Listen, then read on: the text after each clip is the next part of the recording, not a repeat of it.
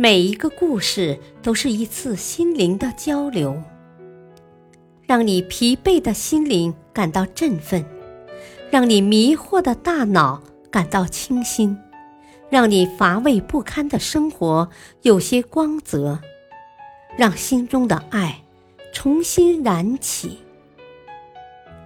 小故事，大道理。事业篇：唐娜学游泳。我的朋友唐娜最近回国探亲，给我讲了她在澳洲的一次经历。那次，她跟朋友们到海边去玩，朋友们见了大海，都脱掉衣服跳了进去，在海水中尽情嬉戏。只剩唐娜一个衣帽整齐的在海边站着。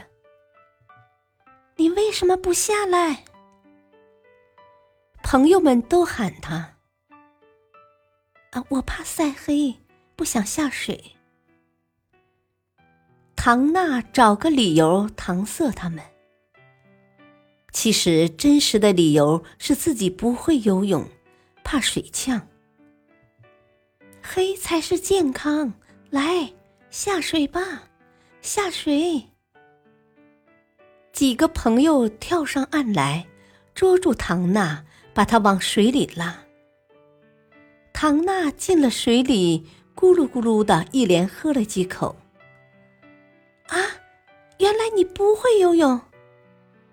朋友们见玩笑开大了，急忙把她拉了上来。唐娜也不辩解自己不下水的理由了，只是坦言自己怕水。水很可怕吗？一点儿也不啊！来，我教你一招：深呼吸，闭住气，两手前伸，腿蹬直。看，你已经浮起来了。腿弯曲，往前蹬，双手后摆。你露出水面了，就这么简单，不怕了吧？唐娜没有想到，就这么几招，居然征服了水。她再也不怕水了，而且很快就学会了从小就不敢学的游泳。大道理：生活中处于不利环境的人们，往往会感到恐惧。做起事来也就畏首畏尾，怕这怕那了。其实，任何事物本身都存在着客观规律，洞悉之后，一切都会迎刃而解。唯有勇敢的面对问题，深入的分析研究，科学的探索把握，并切实的付出行动，才能告别恐惧，使问题真正得到解决。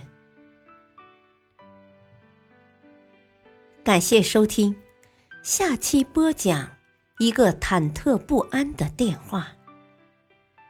敬请收听，再会。